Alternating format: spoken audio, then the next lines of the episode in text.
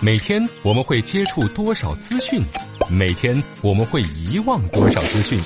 奇事儿、琐事儿、趣事儿，他们之间有何内在联系？圣人、名人、小人，到底是谁决定历史发展？调侃不是乱侃，细说却不胡说。欢迎来到小型历史文化脱口秀《圣人请卸妆》。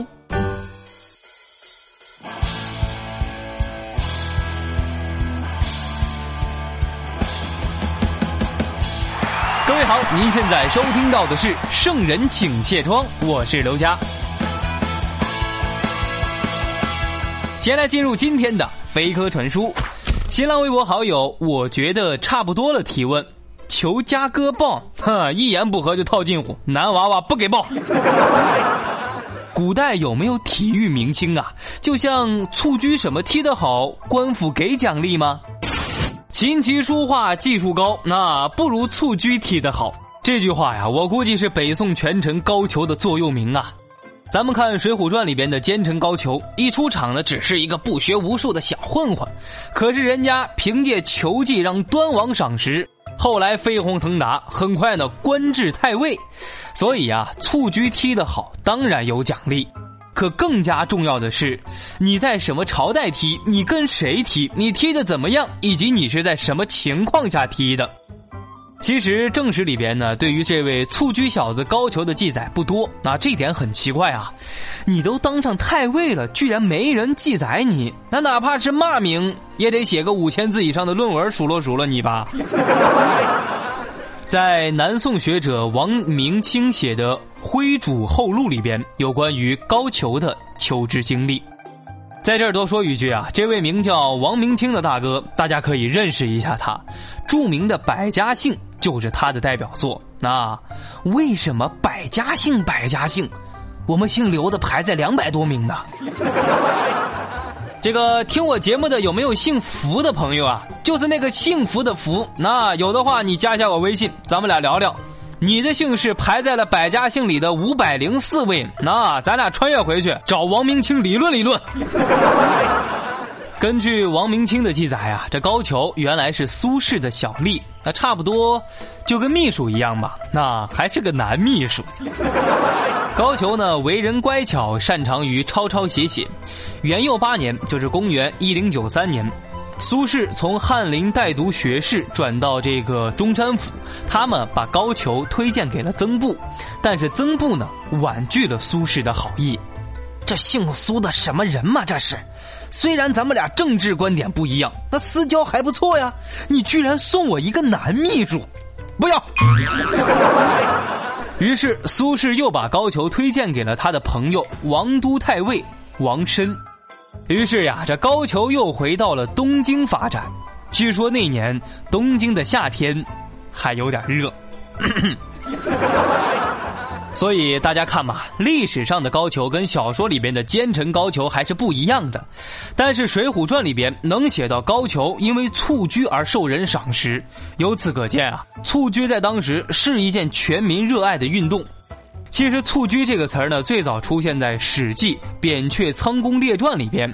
这项运动的第一次出现，那是因为有一个叫项楚的娃儿，迷恋蹴鞠得重病，身体不好还要踢，医生的话全不听，不治身亡，命嗝屁。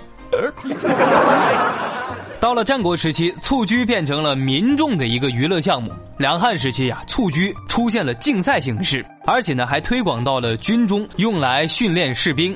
转眼到了唐宋时期，蹴鞠运动发展到了另一个高潮。唐玄宗李隆基就是一位马上蹴鞠运动的高手。这项运动呢，准确的称呼啊，应该叫波罗球，是从伊朗经由西域传到长安的。这个玩法呀，跟咱们今天的马球差不多。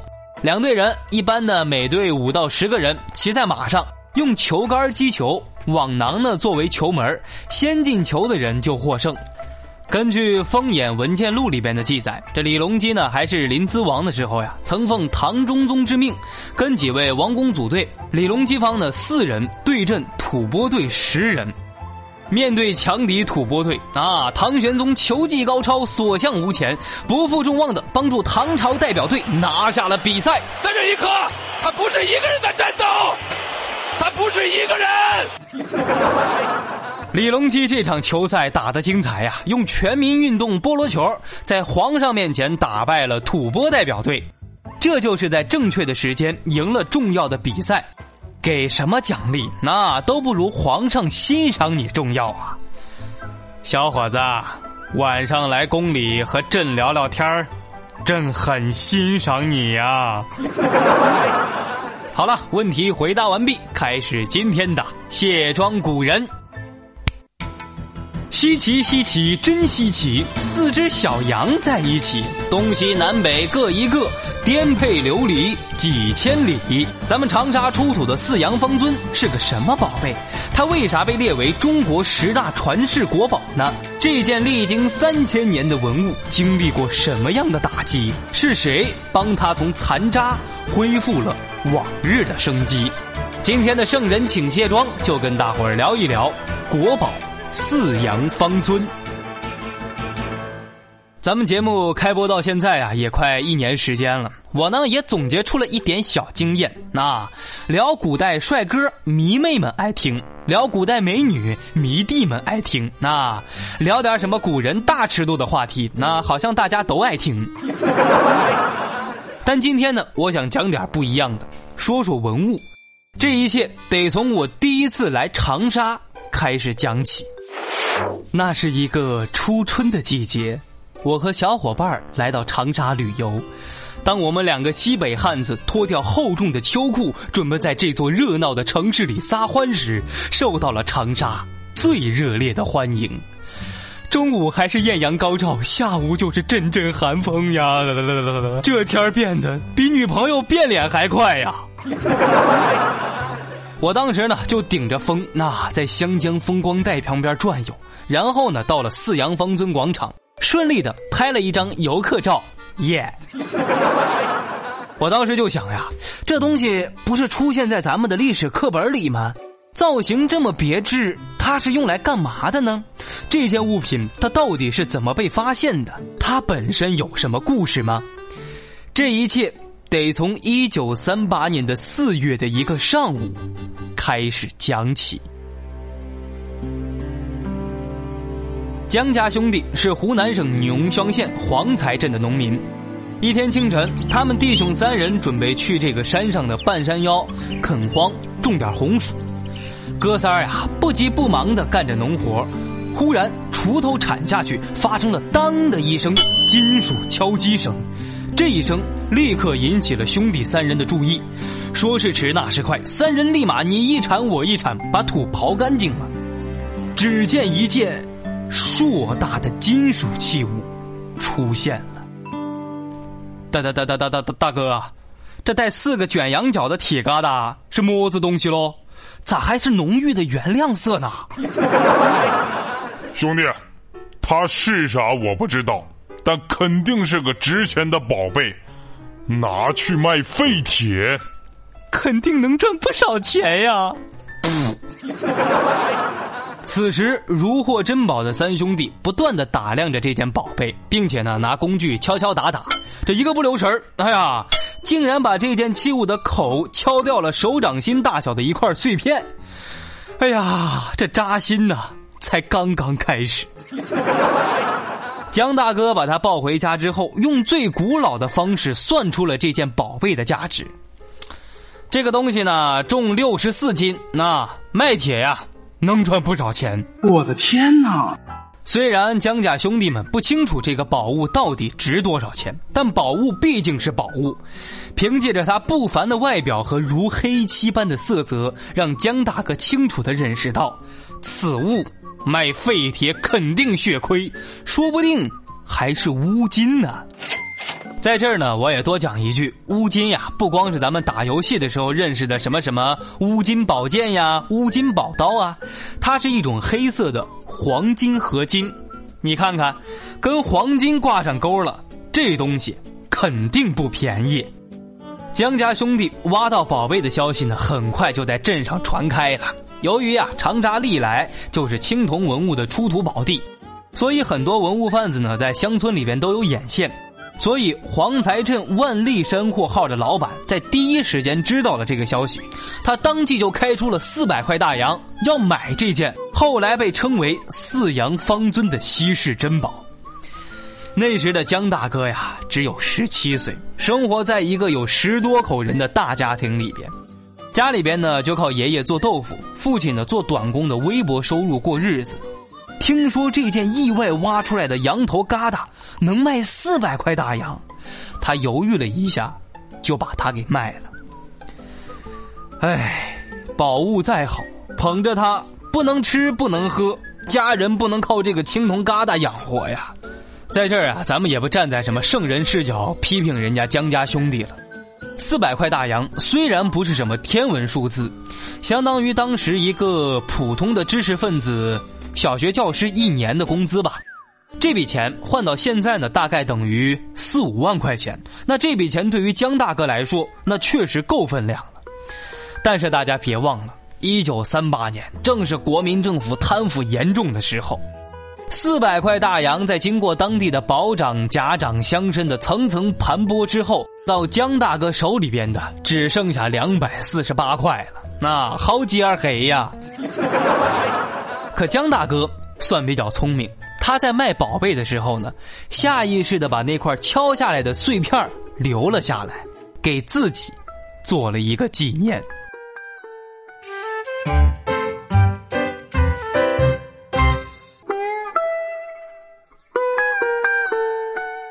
四羊方尊在被黄财镇的古董商买进之后呢，很快就辗转到了长沙县的港口的一个商铺。一些心怀不轨的商人呀，准备通过文物贩卖的渠道把这个消息放出去，打算密卖宝物。内定价格多少钱？二十万大洋。哎呀，我去，四百块买，二十万卖。嗯，你说黑不黑？真是黑呀！当时文物的环境这么恶劣呀，跟咱们国家的国事也有关系。一九三八年正是咱们国家战事焦灼的时期。我说几件事，大家就明白当时的局势了。当年二月三号，国军跟日军在徐州会战开始；二月五号，南京大屠杀结束；五月十号，厦门沦陷；五月十四号，合肥沦陷；五月十九号，徐州沦陷。紧接着六月十一号。蒋介石下令掘开花园口黄河大堤，用来阻挡日军南下，造成黄河改道。结果嘞，虽然决堤后的黄河水一方面呀确实起到了迟滞日军南下的一个进程的作用，可是另一方面，造成了河南、安徽、江苏三省人民的灾难。当时就有资料统计，一九三八年六月九号晚上，黄河花园口大堤决堤。当时直接被淹死和饿死的居民就有多达八九十万人。河南、安徽、江苏共计四十四个县市被淹，受灾面积超过了两万九千平方公里，受灾人口一千万人以上，冲毁民房一百四十万，淹没将近两千万亩的耕地，黄水所到之处，房屋倒塌，饥民遍野。国家战事混乱，可有一些偷鸡倒把的贩子在这钻空子。咱们长沙呢，因为文物比较多，出现了不少走私文物的现象。四羊方尊出土的消息很快被长沙县政府得知了。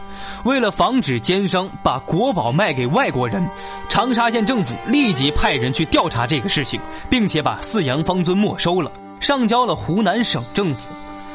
在宝物充公之后，放在了当时湖南省主席张治中的办公室里边。张治中呀，虽然知道这是个宝贝，但是他不知道有什么价值，就把这件宝物当成了笔筒，放在了办公桌上三个多月。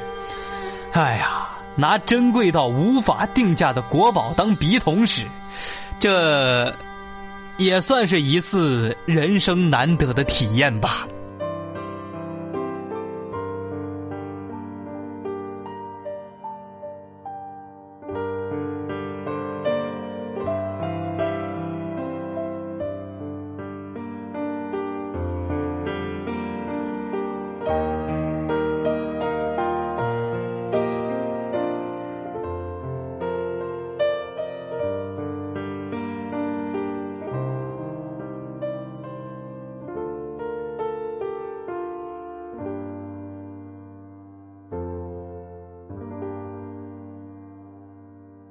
粉底眼霜高光隔离，腮红睫毛乳液精华。女人有了这些会更加美丽，历史有了这些只会更加迷离。卸妆看历史，观点更清晰。这就是咱们的圣人请卸妆。欢迎回来，这里是圣人请卸妆，独孤家向您请安了。长沙这边的四羊方尊啊，虽然没有被保护起来，但是放在桌子上当个笔筒也算是安全的。可长沙另一边就不太安全了。一九三八年十月二十四号，蒋介石下令放弃武汉，武汉沦陷了。这次战败的消息啊，对于所有人来说是悲痛的，因为蒋介石决定要在长沙实行焦土计划。什么意思呢？就是把所有的东西烧干净，不给日军留下来。因为在十天之前，江西九江失陷前没能贯彻焦土作战，结果大量的物资被日军截获了，这不就等于变相给日军增长了力量吗？其实呀，在抗战中最早提出焦土抗战战略思想的人是李宗仁。当时政府呢，就是为了避免这个军事物资被日军截获，规定呀，只要敌军在进入城郊十五公里以内，就要开始烧了。武汉会战失利之后，武汉的机关呀、工厂以及大批的难民和伤兵涌入了长沙，使当时三十多万人口的长沙立马增长到了五十多万。加上以前长沙呀，作为上海、南京这些会战的后方，已经积累了很多的战略储备，商业还是比较繁荣的。但是长沙有限的铁路、公路、水路交通根本就承载不了这么大的迁入，这些都给日后的巨大损失留下了埋伏。十一月八号，日军攻入了湖南北部，并且轰炸了长沙和衡阳。九号、十一号。临湘、岳阳接连失守，长沙的局势已经非常危险了。这会儿呢，四羊方尊被送到了湖南省银行保管。一九三八年的十一月，国民党湖南省政府和省银行都迁往了沅陵。一九三八年十一月十一号的上午九点，蒋介石的密令到达时任湖南省政府主席张治中的手里。长沙如失陷，勿将全城焚毁，望事前妥密准备。呜呜。十一月十三号凌晨两点左右，这把火烧起来。根据这次行动的部署，放火的地点选在了天心阁。最终，这场火导致长沙三万多人丧生，全城百分之九十以上的房屋被烧毁，经济损失约十亿元。这场火也让长沙跟斯大林格勒、广岛、长崎一起成为了第二次世界大战中损毁最严重的城市。因为十二号所发电报带日的运木是文，大火呢又发生在夜里，就是夕，所以这场大火被称为文夕大火。这把火呀，不但烧掉了咱们长沙城，也让四羊方尊在战乱之中遗失了。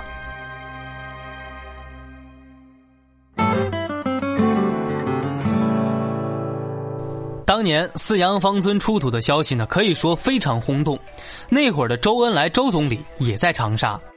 解放之后，一直非常关心文物的周总理，在一九五二年亲自命文化部派人追查四羊方尊的下落。经过多方查询，最后才知道，四羊方尊在随着湖南省银行内迁沅陵的途中，车队遭到了日军飞机的轰炸，运载四羊方尊的车辆不幸中弹了。这四羊方尊被炸成了二十多块，之后这些碎片就一直被丢弃在湖南省银行仓库的一只木箱之内，十几年无人问津。